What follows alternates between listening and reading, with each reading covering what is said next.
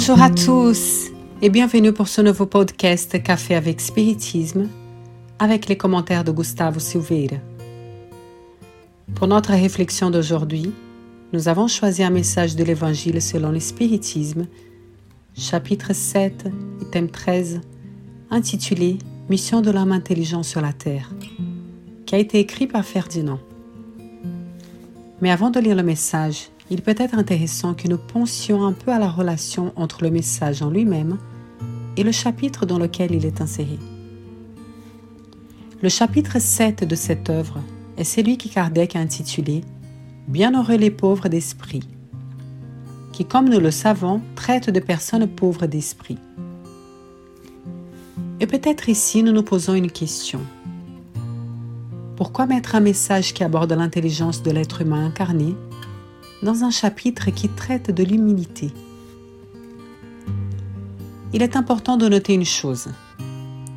Généralement dans le monde, les plus intelligents s'enorgueillissent de leur propre intelligence et se croient meilleurs que les autres, seulement parce qu'ils sont capables d'embrasser des connaissances plus vastes ou des raisonnements plus complexes, surtout quand cette intelligence est validée par des titres, des positions professionnelles, etc.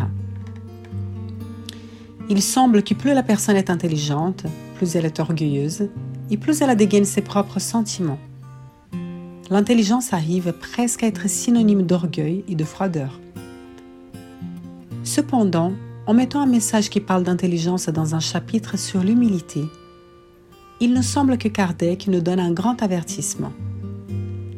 Si l'intelligence vous fait devenir une personne froide, calculatrice, orgueilleuse, il est bien possible que vous l'utilisiez de façon erronée. L'intelligence peut et doit être utilisée en faveur de l'humilité. Cette idée nous fait nous souvenir d'Isaac Newton, un des plus grands physiciens et mathématiciens que l'humanité ait connu.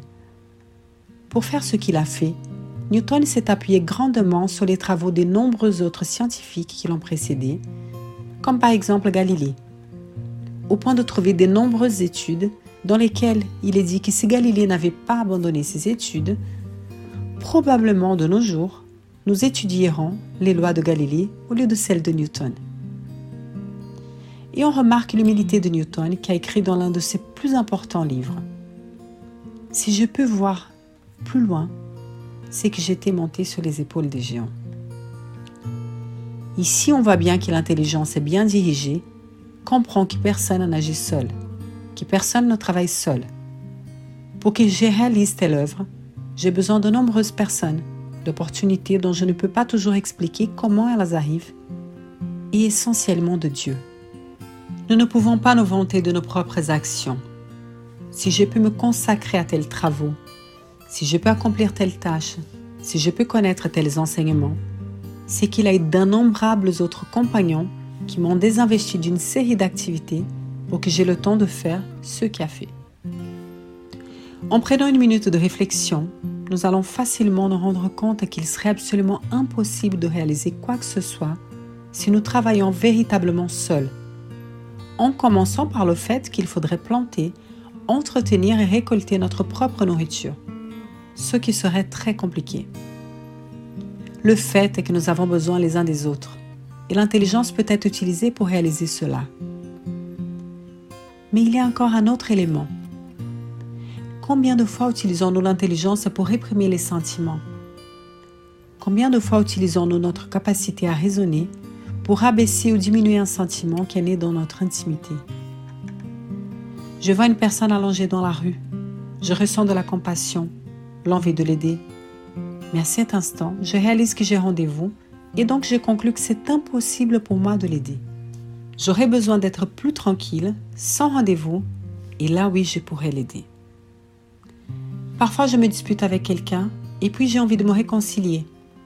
Mais rapidement, je raisonne sur l'incohérence de la réconciliation, car après tout, j'ai eu mal j'ai été très blessée. Il vaut mieux attendre.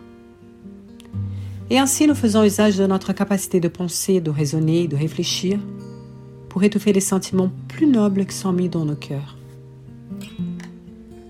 Si au lieu d'étouffer ces sentiments, nous commencions à faire usage de l'intelligence pour les comprendre un peu plus, afin que nous puissions nous rendre compte que nous pouvons suivre ces sentiments de manière à les exprimer de la meilleure façon possible C'est une question très pertinente. Dieu nous donne le sentiment et souvent nous utilisons l'intelligence, qui elle aussi nous a été donnée, pour le détruire. Quand en vérité, la mission de l'homme intelligent sur la terre est de comprendre, diriger et répandre le sentiment. Cela dit, nous allons clore l'épisode avec la lecture du message. Ferdinand dit ainsi Ne soyez pas fiers de ce que vous savez, car ce savoir est des bornes bien limitées dans le monde que vous habitez. Mais je suppose que vous soyez une des sommités intelligentes de ce monde. Vous n'avez aucun droit d'en tirer vanité. Si Dieu dans ses desseins vous a fait naître dans un milieu où vous avez pu développer votre intelligence, c'est qu'il veut que vous en fassiez usage pour le bien de tous. Car c'est une mission qu'il vous donne, en mettant dans vos mains l'instrument à l'aide duquel vous pouvez développer à votre tour les intelligences retardataires et les amener à Dieu. La nature de l'instrument n'indique-t-elle pas qu'il doit bêcher? Et que diriez-vous si cet ouvrier, au lieu de travailler, levait sa bêche pour en frapper son maître Vous diriez que c'est affreux et qu'il mérite d'être chassé. Eh bien, n'en est-il pas de même de celui qui se sert de son intelligence pour détruire l'idée de Dieu et de la providence parmi ses frères? Ne lève-t-il pas contre son maître la bêche qui lui a été donnée pour défricher le terrain? A-t-il droit au salaire promis et ne mérite-t-il pas au contraire d'être chassé du jardin? Il le sera, n'en doutez pas, et traînera des existences misérables et remplies d'humiliation jusqu'à ce qu'il se soit courbé devant celui à qui doit tout. L'intelligence est riche de mérite pour l'avenir mais à la condition d'en faire un bon emploi. Si tous les hommes qui en sont doués s'en servaient selon les vues de Dieu, la tâche des esprits serait facile pour faire avancer l'humanité. Malheureusement, beaucoup en font un instrument d'orgueil et de perdition pour eux-mêmes. L'homme abuse de son intelligence comme de toutes ses autres facultés, et cependant, les leçons ne lui manquent pas pour l'avertir qu'une main puissante peut lui retirer ce qu'elle lui a donné.